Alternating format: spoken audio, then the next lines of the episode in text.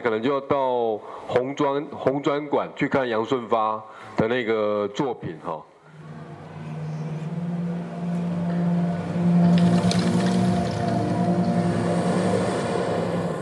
二零二二麻豆大地艺术季总策展人龚卓君，总野展区现场导览，在红砖工艺馆外面。土计划策展人陈冠章。好，那个，跟我们在进去之前，可以先看一下这边有三个布条，然后最左手边的两个是我们这次邀请的艺术家，然后他们呃针对那个现场采集土壤所做的窑体。分别是上面是猴形，然后在杜把那边做的呃露天的窑，以及在下面在茶山部落呃做的窑，然后中间这一块其实是想要呈现曾文溪在遭遇到土土石流变动的时候，它整个石头呃不均匀的排列，然后甚至有一些特别现象。那最左手边这边是呃杨顺发老师在这次艺术季里面所做的计划。那更细节部分，我们进到里面来看一下好了。捏地杜拔烧。艺术家陈伟轩，Resonating Memory on Being Familiar。艺术家卓于翔。好，各位好。那那个呃，关于这次麻豆大地艺术季的话，呃，其实我们前期除了跟着猎人上山带路之外，我们有另外一个计划一直没有被特别彰显出来。那那个计划是考古计划。那过去我们在碰到所谓在研究河流或是研究地方的话，我们习惯从譬如从历史文献去谈。那我们对于，譬如说，对于所谓的采煤主要认识，大概就是这集中在这四百年来历史。那当我们有机会跟着呃考古学家呃沿着真武溪段一段一段去走的时候，其实突然被打开是对一个时间尺度的认识。譬如说，你的眼前突然被睁开，被撑开的是一千六百年，或撑撑到三千五五千年这样的时间段。那对我来讲是一个很很大的一个改变，包括你对河流的时间感以及对河流的空间感有一个完全的改变。那我这边想要讲一个整个呃土计划的一个缘起。那一开始我们跟着呃考古学家在走的时候，我们在大内遗址那边。那呃考古学家就是跟着呃带着我们走之后，他捡到一个陶片。然后捡到陶片的时候，把那个陶片交给我看，然后我在那摸。然后我在翻来覆去的时候，突然发现说，哎，这个陶片后面很特别，是它刚好有一枚指纹。对，那我我出于好奇心，我就去摸那一枚指纹。然后那一枚指纹，我我在摸到的时候，那个考古学家突然说：“哎，这这个陶片大概是一千六百年前的陶片，哦，跟鸟兽文化有相似的关系。”对，然后其实那个当下感觉很奇怪，很奇怪，就是说我突然在觉得说：“哎，我摸到的是那个一千多年前的人的手指头，还是说我摸到的是一千多年前那个陶土烧成陶，还是说更感性一点讲，是我摸到的是这个时间自身？”对，那会这样去谈，其实是因为当代人类学里面有一个部分是在谈所谓的 deep time，深度时间或生存时间，就说你的人身体知觉就碰到这个呃土壤或者碰到那个所谓地质，你产生一种晕眩或特别的感触。那我觉得这个土计划里面有整个很大部分就是我去摸到那个陶面去做一个展开做开始。那其实我原本想要去透过考古计划去做一个呈现，可是碍于譬如说文字，碍于很多部分，我们并没有这样子的权利去做呈现。所以后来我们就转了一个方式，就是呃分别有团队，我邀请了侯行、陈伟轩以及邀请了透的，我终于想这两个艺术家来，陶艺家来这边。那我们邀请他来的部分，呃这两个艺术家有两个特点，因此我特别邀请他。第一个是说，这两个陶艺家都很喜欢现呃现地采集土壤，再由现地采集的土壤去做窑，再由那个现地采集土壤的窑，再去呃采重新炼土，然后去做陶土。然后呃，这两个艺术家呃，就是通常都是用点像是露天坑烧或露天烧方式去进行的，所以他们其实在某些工作方法上非常接近早年呃整个中西流域上面数千年前的人的采集陶土或者说跟土壤的关系，所以我就特别邀请这两个艺术家进到团队里面去做。那首先遇到的第一个问题是在当代，因为其实我们在反省说，好好像陶艺家似乎都习惯去买现成的土壤，比如说进口土来使用。那如果我们在当代想要去中心流去找集土壤的话，我们我们要去哪里采集？那这个又回到呃，光老师特别谈到我们团队的工作方法，像是粘团一样，就是说我们的呃，我们虽然虽然说猎人带路的把舒雅跟安少敏是被我们放在猎人带路，可是我们只要有相关的计划，譬如说我自己负责土壤或是主的部分，我会反复的去跟猎人去谈，然后谈论周主任怎么看待土壤，周主任怎么看待土，周主任怎么看待水这部分。所以当我上山去找呃呃安少林大哥的时候，我就问他说，我们可以去哪里采集粘土，就是不如。然后安大哥就告诉我一个我觉得意味深长的话，他说，如果你要去采集粘土的话，首先你要去问山猪。如果你要采集粘土的话，你要去问猴子；如果你要去采集粘土的话，你要去问黄喉貂。为什么？呃，他就说，因为山猪会数林底。什么是数林底？林底这个是在周语里面就是烂泥巴的意思。然后数的话，呃，加一个前缀，使它变动词。数林底就是山猪在烂泥巴地打滚。因为山猪在山上的山猪，它会有寄生虫，然后它必须透过去在烂泥巴里面打滚，把寄生虫闷死，以及它在打滚过程里面，它不它比较不容易被蚊虫叮咬。那猴子为什么会为什么要去问猴子？因为猴子会去吃粘土，因为粘土有一些矿物质。那为什么要去问黄喉貂？因为它们会吃蜂蜜，可是它又怕被蜜蜂咬，所以就全身裹满裹满烂泥巴之后，就可以吃蜂蜜。我觉得在周主这边，它其实打开是呃人跟物种，或者说我们当代人类学谈多物种的关系，整个被打开来。所以呃，当安大哥在谈到粘土的时候，他不只是谈到粘土，他谈到猴子、山猪，甚至他提到木贼。呃，通过某些植物的追寻，可以找到粘土的所在之地。所以开始第一个，我们先找山猪的窝，山猪属林底的地方，就是这张照片。这个是山猪属林底的地方。我们去那边呃挖粘土的时候，要挖之前，当然安大哥也是跟阿爹妈没有以土地之神。作为一系列的祈祷，然后希望我们呃这些非洲人通过采集土壤过程里面，可以有更多的学习。然后呃，当然采集完之后，大哥呃没有例外，就是他们请我把这个现场恢复成原地，不要去打扰到山猪，这个可以理解。可是下一句话就很有趣，下一句话就说，哎，我呃那个我很习惯来这边放夹子抓山猪，甚至说我很喜欢来这边抓山猪，因为山猪场那边出没，那这个就有点矛盾啊。你说？你说呃，你不要打扰到山猪，可是你又常常天天抓山猪，到这到底是什么意思？对，那我就问他大哥，大哥说哦，猎人从来不保护动物，猎人不保护山猪。对，然后我想说，哎，那所以呢，你们猎人就只是只会杀动物？他说不是这样子，他说猎人要保护的，如当我去保护一只山猪是没有意义的，当我保护一个物物种完全是没有意义的，因为猎人在保护的是整个山林。猎人在保护的是水，猎人在保护的是风，猎人在保护的是这边的土地。所以说，猎人他看的是一个整个山林的一个关系结构，他不会只看到一个单一物种。那呃，山猪水林地这部分，我觉得在这边，我觉得展开的是整个猎人跟山林，通过土壤这个媒介展开跟山林的艺术关系。那我觉得这边我看到是不是更多透过呃这样子猎人知识去展开？那我再讲一个小故事是，呃，当我去跟巴苏亚他去采集粘土的时候。我们在采集粘土的山腰，他叫我停下来，然后叫我看向太阳，上就是太阳，然后叫我手遮住，然后他说他开始在做一个动作，就买了 hunting。那我就问说什么是买了 hunting？他说哦追踪风镜，就是在看蜜蜂怎么飞的。那我就在那边看了半个小时，我什么东西都没看到。然后然后说哦你要看那个有蜜蜂飞过去啊？对，那我什么都没有看。他说哦那个蜜蜂在飞的话是直线，啊昆虫是乱飞的。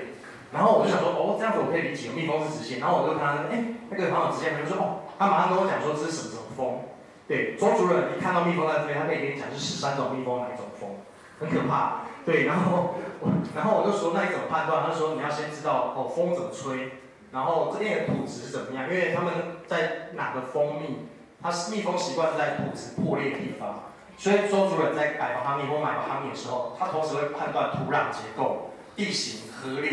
很多复杂的部分，所以当我在跟他谈到我，他他在跟我谈要去看风景的时候，他的看其实不是视觉的看，他是全身，而且是对山林知觉，对对山林有些认识之后，对昆虫飞行、对土壤、对地形、对风势、对各种环境认识之后，他去提出这个看风景。所以我今天要谈的两个观点是说，透过安大哥去谈论到，呃，比如说山猪的处理，比如说把树来移到对这种风景，我觉得土壤这个议题。对我这边，它似乎作为一个呃媒平台或媒介，呃，张开了呃周主任跟环境跟山林的关系。那我这边是这样看待。那你们看到目前这个部分的话，是我们分别从哦打邦，然后呃茶山部落、东达巴纳，以及呃呃这个不同的颜色，这个是增温水库以及杜巴东落站，我们去采集来不同的土一车一车运回来的。然后我们想要透过不同海拔的土壤去呈现呃不同的颜色、不同的味道、不同的触觉。所以其实基本上土计划完全是透过触觉这边去张开来的。土计划其实没有太多的大型作品，其实因为呃我们这边左手边有采集了一百公斤的土壤，分别从茶山部落采集下来。然后呃目前呃透哥已经把工作坊的时间排出来了，我们会举办六场工作坊，然后呃带着大家一起用茶山土壤做，然后再拿去把手那边烧土。烧土完来之后，呃做同时，我跟透哥会同时出现一起去参加工作坊，通过大家在摸黏土的过程去讲解整个故事。然后希望来的听众是通过土壤去听故事，了解周围些的土壤相关的知觉或相关的事情跟动物的关系。然后烧完之后，再把这部作品都同时再发送给呃来参与的观众。然后最后讲一下这个图，这个很可爱的图，这个是呃猴形他去画的，就是那个呃陈伟轩，呃我我把它昵称为叫口水人。这个口水人是因为猴形在山上采集粘土的时候。他会需要呃去判断粘土粘性怎么样，所以他会把呃水加到粘土里面去炼土，然后揉成一条去整。那整个过程呢，他会需要呃有时候没有水的话，他就会呃需要吐他的口水进去里面，然后吐完口水里面去整，然后看断裂面怎么样去判断。那我就请他把不同的土壤都把它弄出来，然后他去画一个口水人。那我自己私心觉得说，好像也蛮像真的某个流域图的感觉。最后补充一下，台湾其实呃。艺术系我们有跟土博馆合作。台湾呃，全世界土壤可以分为十二大纲。如果说呃生物分类的话，是界门纲目科属种。土壤分类是纲，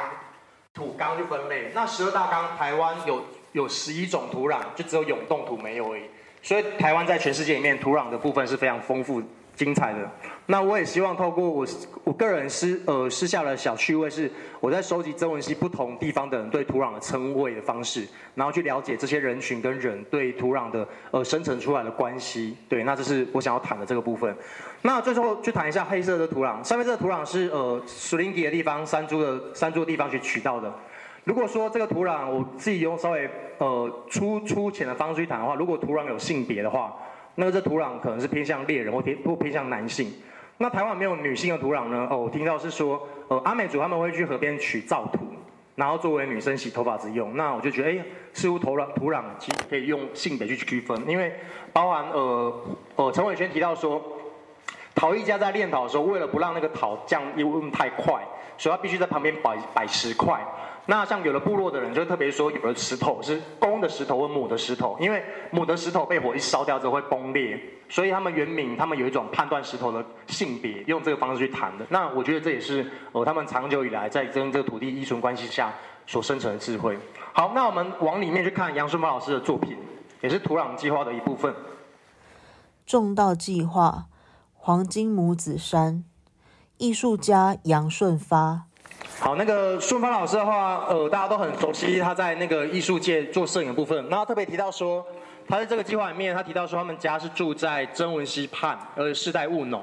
那呃，他一直提到说，似乎他没有帮助家族的人拍过照片，然后以及他们家的人，呃，一直到上一代之后就没有人在务农。所以大地书记里面，他特别想要回来到曾文溪畔去，呃，种一块田，然后以及呃，帮家族人在上面劳动的过程里面去拍出照片。那在这个过程里面，顺发老师特别说，如果说曾文熙是是所谓我们的母亲之河的话，作为一个摄影师，他也在思考呃摄影的呃技术的源头，所以在这个部分比较特别是，他在研究所谓的纸基底片，呃用他拍摄完的呃照片，把它摄影在纸基底片上去重新洗照片，所以这个部分是纸基底片的某些呈现。一方面他在思考家人或是家族跟呃曾文熙的关系以及他们家族的源头故事；另外一方面，作为一个摄影师，他也思考说他跟摄影技术这个源头的关系是什么。然后最后稍微谈一个土壤，那这是作为整个贯穿顺发老师的一个很重要部分。是我们这边有看到一个土壤，这个土壤叫呃我们台语称为叫北省头。那北省头的话，其实在中文的话也有人称为叫呃呃白垩图。那其实，在大内这一带，大内投射，他们如果在种植芒果的人，就很喜欢用北神头，因为他们说，如果用北神头的话，那个种出来芒果会比较 Q 心。那为什么我会特别提到北神头呢？因为顺发老师是上化这边的人，然后上化这边其实有台湾三大老的市场，就是古溪，分别是八杠、甘水跟神化。然后哦，上化牛墟市场面，哦，它周围邻居早年有很多人是所谓的古欢呐，就在贩卖牛脂的。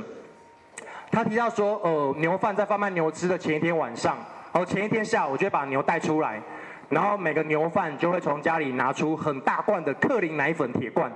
哦，不是要喂喂它喝牛奶，而是那个克林奶粉铁罐里面都放满这种土壤，北神头，然后那个北神头上面是哦装满了水，他们把它整个泡烂，泡烂之后，他就会把这个北神头呢，整个均匀的浮在牛的身上，敷了一层。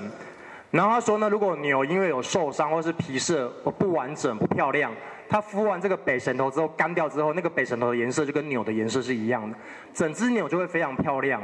所以如果这天我来稍微稍微想一下说，如果上游安孝明大哥他谈到山猪属灵底，他彰显出来是一个动物透过粘土跟万物的关系的话，我觉得中友这边很有趣，是说这个粘土似乎让我们看到是汉人跟所谓商业的交易。北神头或是这种呃白垩土，它作为牛脂这个商品，去增加商品的价值。那我觉得这是呃上游跟中游不同看到土壤，然后不同人群以及他们怎么用土壤的差异性。那后面这边呢是呃苏梅老师他通过呃这个呃他种植的米面，它的呃米的壳以及它呃呈现出来的白米去做呈现，想要把它这呃这这这正职的工作以及它的种植呈现出版，然后把它称为是一个劳动米。然后这边又有他的纪录片，我就再不多做解释。值得一提的是，孙宝老师做了四次工作坊，那每次工作坊要聚集很多人来从事相关相关的活动。对。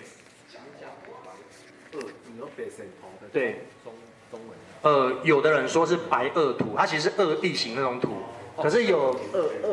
二化的恶。对对对，可是也有地理学者跟我讲，白垩土在分类里面又呃北神头在分类里面又不只是白垩土。有不同的类型，那这个就是地方差异的分类方式。那白垩土是取出来叫给神头，如果整个在地上干掉之后，有人叫恰盖伦那头。恰盖伦就是说刺是指干掉了，给啊就是一格一格龟裂的地形，像格子一样。那这种土都是粘土的地形，就会叫叫恰盖伦这样子。好，那我们时间关系到下一场。我们大地艺术季哦，非常强调行动的实践哦，所以我们没有想到杨顺发会发展出这个计划。也没有想到科威跟玉柔的哈，他们会发展出献地耕种的这个计划。那同样冠章的哈，他所策划的这些陶计划、这个窑烧计划哦，还有猎人带入计划，我们几乎都是全部都是身体跟手跟脚在做哦。那而且是很多次的工作方的累积，所以杨顺或许杨顺发他用米糠的哈跟白米。堆出来的这个黄金拇指山的，哈，也代表这个大地书记的一种状态，哦，就是我们看看起来这是一个很简单的作品，可是他花了从去年的一月，哦，那么一直到啊九月了，哈，到到五月六月了，哈，然后到九月呢，哈，呃，然后最后到大地书记开幕，再做了这个，呃，做了他的这个土壤的。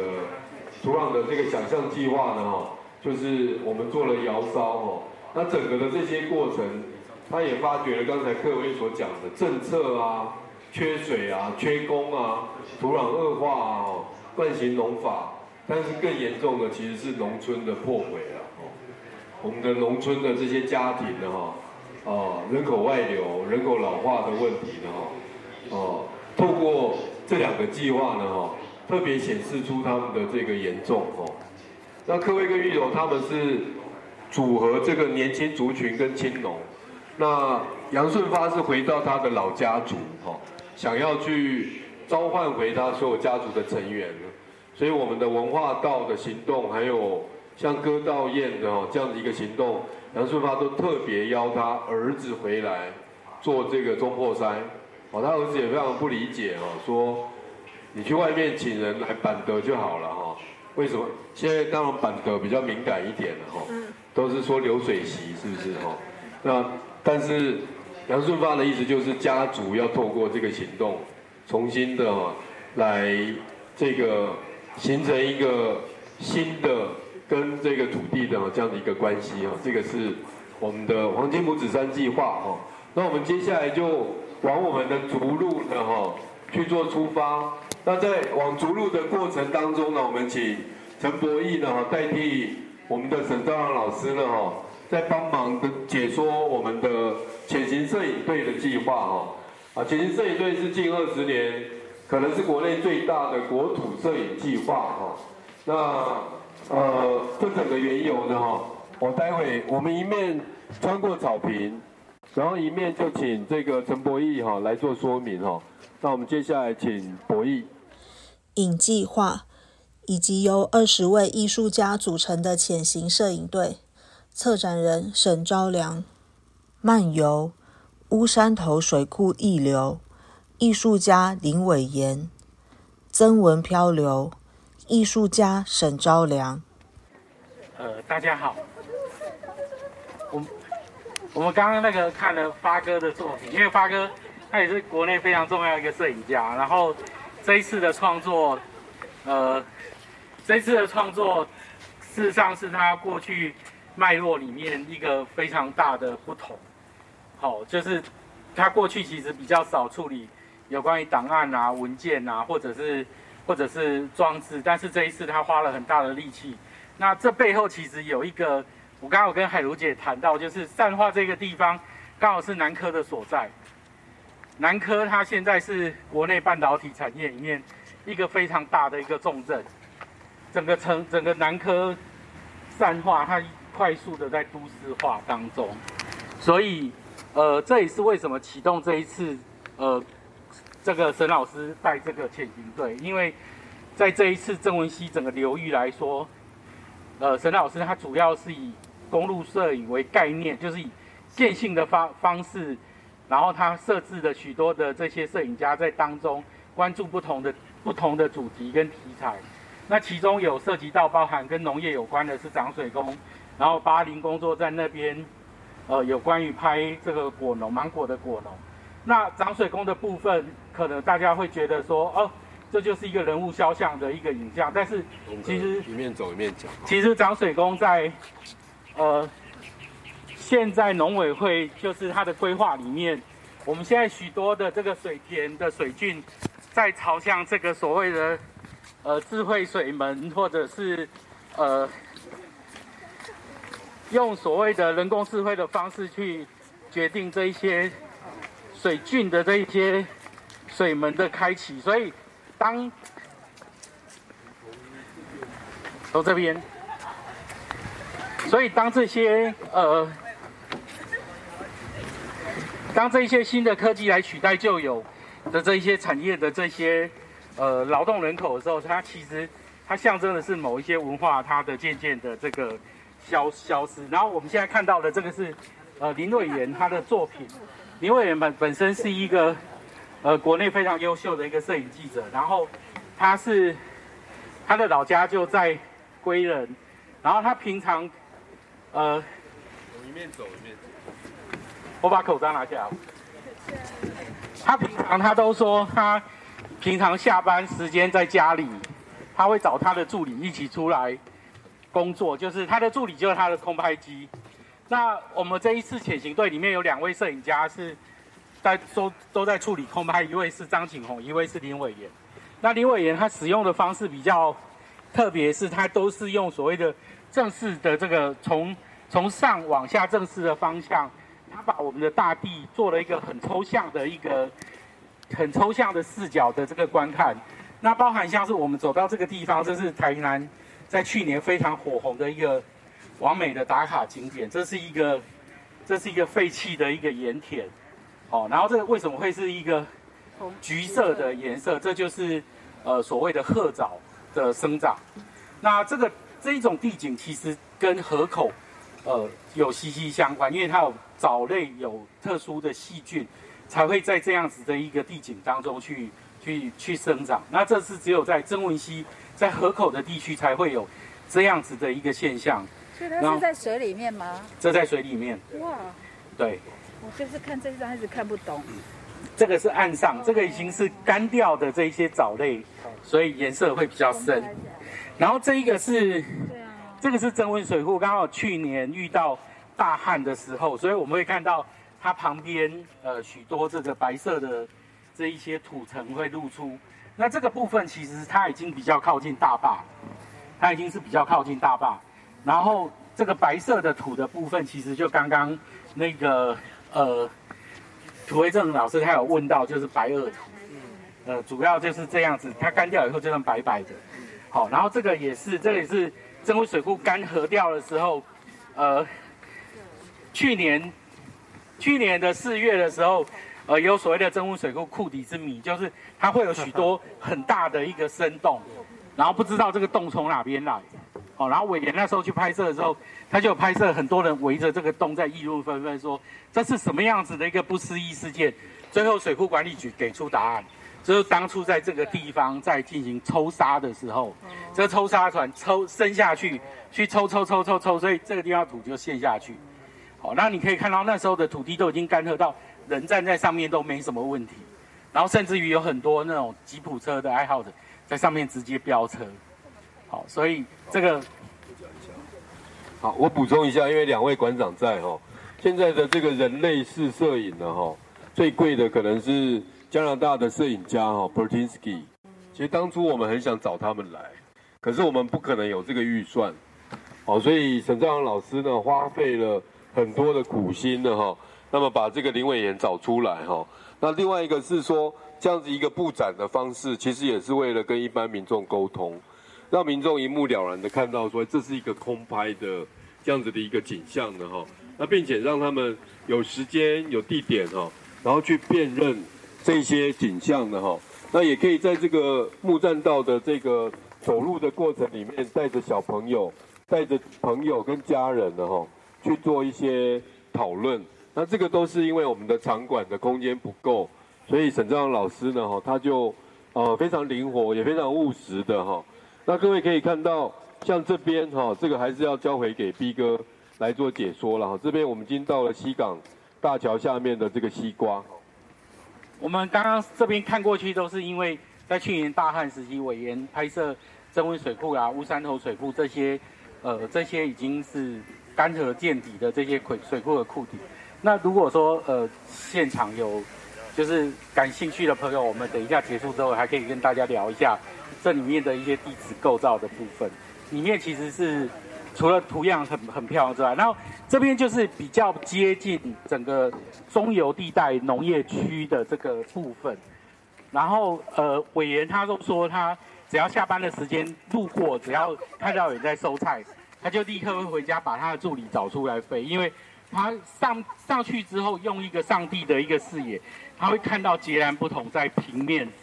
上所看到的这个一些现象。那也透过委员的这些影像。翻转了我们对于土地既有的一些概念跟想象。好，然后接下来是比较下游，这个是出海口附近，这个是我们的那个墓地。好，就这样一个一个一个一个。白白的是？白白的就是农机，我们的农业机具在上面运转的这个痕迹。呃，它离过去以后土干掉就白色，对。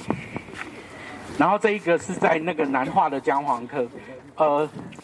这一张很特别的地方是刚好可以看到水库，又可以看到这个所谓的这个黑渊。好，黑渊基本上在增温水库有一个非常大的族群。好，然后它这个族群会一直维持的原因，是因为当地的这个所谓的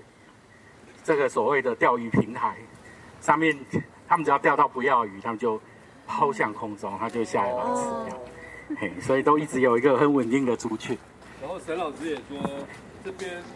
有树叶适时掉下来，其实也是观看的一种方式。所以有一些有一些朋友过去就说：“哎，这里脏了。”哎，结果是结果是一只鹰。结果是一只鹰。呃，这这张照片其实我们会看到一些比较裸露的部分，就是比较新直生的。这个地方在八八风灾的时候，它是一个很大的土石流的灾害区域。好，然后但是你看，经过十年的时间，它整个农地又再度的这个复耕起。好，那这个地方土石流就直接冲进南化水库。好，然后这边结束。好，那这张照片是呃委员他拍摄那个时候，那个高雄林园他来到呃。就是安平那边有建教，然后他们要去放海水灯的时候，他们坐的船筏出去，然后上面一颗一颗小小的都是水灯。那这个水灯放到海上之后，它就能够去把海上的这些孤魂把它招回来，然后在这个普渡当天可以去招待这些好兄弟。然后这是一个信仰地景的部分，那我们再往那边走。我们就往这好穿越过去，然后沈老师他在设计这整个展场的布置的时候，这里有一条线一直延伸到这个总结国小里面去。事实上，它是沿着一个溪流流域的这个概念去分布这一个影像轴线。好，然后在呃我们现在看到的这一个展墙的作品是沈老师他这几年的一个新作，就是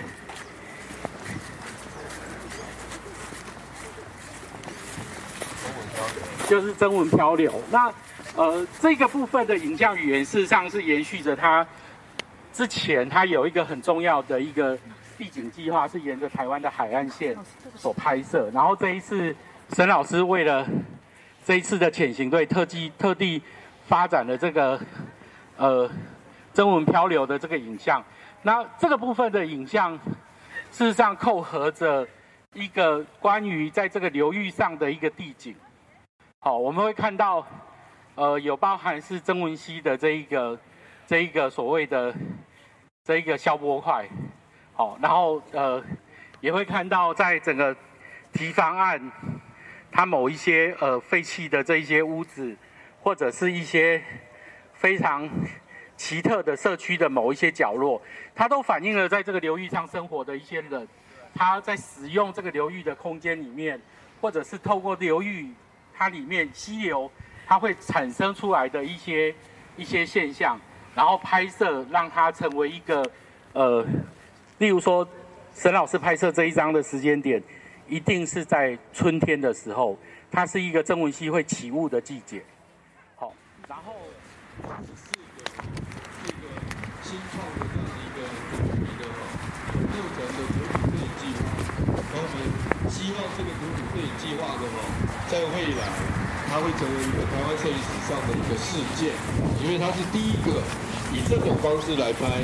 的整整个流域哈。那在过去的哈，我们有沙龙摄影在拍流域，我们有片段的，好像一九九四年的张兆老师的《看见淡水河》哈。看见淡水，它基本上也是在呃中下游的这样的一个都市的这种地带呢，哈，来进行啊老老照片跟新的这个摄影的这样的一个组合。但这次啊这个潜行摄影队呢，哈，它百分之百分之八十五以上是全新创作的，而且大部分是年轻的摄影家，而且不完全是台南在地的哈这样的一个摄影的团队哈，它是一个全新的组合。那我们拭目以待哦。最后，我们请这个冠章来介绍一下这支竹鹿哈。竹计划策展人陈冠章，作品醒他你的路我的路。艺术家刘哲安，好，各位好。那个呃，这个竹鹿的作品呢，建议大家等一下可以转到后面去看。然后当时候在思考呃大地艺术界的时候，我们希望有找到一个呃比较大的，然后做所谓以自然素材为主的艺术家去制作一个大型作品。那时候我第一个想到是刘泽安。那刘泽安的呃希腊语名叫瓦利，瓦利是竹子的意思。那呃，当时候整个团队在思考刘泽安的时候，我们其实有点倒退的回来思考，就是说，当我们展览最后是呈现一只竹子的话，那大家只是来这边拍照或打卡，那中间我们还可以做什么？那正是因为如此，我们就结合了我们上中下游跟猎人、跟中游以及跟下游的相关关系。我们在上游邀请猎人带着我们做竹子相关的了解跟踏查的工作方。呃，以周主来讲，就是我们找了呃巴苏瓦跟安大哥，然后我们去。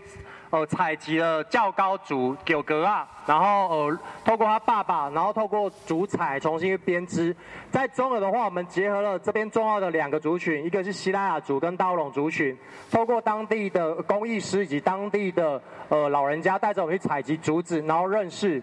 所以其实整个呃竹计划的部分里面，我们是用大量的工作方去把这整个最后的路去撑起来。然后想要特别去谈是说，其实，在谈到这个技术的部分里面，其实刘泽安有特别提到说，像台湾过去呃竹子的技术可能会分成，譬如像呃关庙的技术或像北部的技术。对，那我们慢慢以这边走。比如说关庙的话，是以那种呃像家具或是做呃民民俗的部分去做的。那呃以北部的话，那边的技术，比如像竹山的技术是细竹工法，然后他们的刀子分别有不一样，是侧锋刀跟中锋刀。那另外一种是泽安比较重要、感兴趣的是民俗的竹篾技术，就是所谓的台湾的汉人以及原住民俗，他怎么去处理竹篾的部分。那呃，这这个竹路呢，它其实包含刘泽安老师这几年来，我在不同的文化，在不同的过程里面学习。他的另外老师是卑南族老师，去透过把这样子剖竹面以及做竹子的思考，去呈现这支路的。那刘泽安特别针对过去参加过的大地数据有这样子如是的思考跟反省。他提到说，他看了非常多大地数据的自然纤维的作品，用我的话来讲就是来带凉梯啊，我靠大婆呀。就是说，里面是用铁结构去做完，外面是用自然素材去贴的。他认为这个都没有思考到说怎么样去处理自然素材跟当地的关系。那以这支路来讲，它使用了不同的竹种作为结构物或作为呃支撑或编织。譬如说像呃，他在搭音架的时候是使用赤竹，然后在编织的话使用马土或是使用不同的竹材作为竹面。然后这只鹿的本身呢，又想要呈现希腊族群人过去跟花鹿的关系，因为泽安本身也是希腊族人的后代，他是呃工程师转语言学研究，然后后来呃后来他是一直觉得语言进不了他的身体，所以才开始从事自然的编织跟素材。他特别提到说，这只鹿的话，他希望希腊族就仿佛呃他像过去的鹿一样消失不见，可是当代的希腊族语言重新被找到，然后可以慢慢被复兴。他希望说呃。希腊族很像这只鹿一样，有一种苏醒的状况，所以他用呃这只鹿去呈现希腊族跟他们的关系。鹿皮本身是用呃乱编的技术去呈现，乱编的话，它呈现足鹿的皮毛跟肌肉的感觉。它的呃脚的部分是用螺旋编的，呈现法兰子的感觉。那像体的话也是。如果说过去竹编用到是大量的应用民俗之上的话，那如那。严雪龙先生在他一直没有实现的自呃所谓的自由公益这样的思考，那其实我们不太知道说他最后在谈的自由公益是什么，可是大概在想象说会不会是透过对于自然素材应用。让它不见得在竹素材面，不见得只是回到应用的状况下，它可以更活泼的、更自在，跳脱应用过程面，进行到哦，譬如说艺术家想要以这个素材作为自由创作部分，那刘泽安这边就非常符合我在思考，他在使用竹面或使用竹材技术。对，那这是以上很简短的报告。好，我们谢谢这个冠章哈，我们这边有一个。很小的盐水龙纪念馆啊，盐水龙在一九三零年代在台南的哈，在全台湾要推展民意运动。一九四三年哈，他所依据的这个柳宗悦、杨拉吉赏的哈，到台南来这个看，就是台湾的竹工艺哈，台湾的民意。那主要他欣赏的是关庙的地阿楚了，他当时这样子讲。那柳宗悦呃的名义跟这个盐盐水龙一生的哈。没有实现的公益学校呢，哈，那里面留下来的是一个美学的问题，就是他会说这个名义呢，哈，是以亲近一般人的这种日常的日用的实用品，哈，作为他的这个美学的这个基础，但是他觉得还有一种叫自由自由公益，哈，自由公益他觉得是高山族呢，哈，这个的朋友，哦，在表现性上面，好，对材质的这种亲近性上面呢，哈。那么它的层次美学层次比这个民意的强调的日常性要更高，但是它没有对这个高山族的这个部分做充分的这个讨论。那也许呢，哈，这个平埔族的这个啊，我们说刘泽安呢，哈，在这样这样子一个看起来非常写实的技术上却非常困难的族路上面呢，哈，他有有在回应哦，盐水龙。留下来的哦，这样子一个问题哈，那这样的一个自由表现，原本在他设计图上，鹿是趴在地上的啦，对。后来我们经过一些讨论哦，跟结构上的问题哦，刚才冠章有提到了，就是整个鹿头是抬起来的哈。那我们今天的红楼的这个在总研英文中心的导览要先到这边，因为一方面温度已经下降了，另外一方面我们要把大家带到拔林那边去哈。接下来前往杜拔展区。关于二零二二麻豆大第一书季总策展人龚卓君的各展区现场导览，可以在本频道搜寻收听，敬请期待。合成 Podcast 频道阿 K 崔哈，可以在线上各大平台收听，透过 Spotify、上 o n First Story、Apple Podcast、Google Podcast、KKBox 都听得到。我是可爱子，下次再会。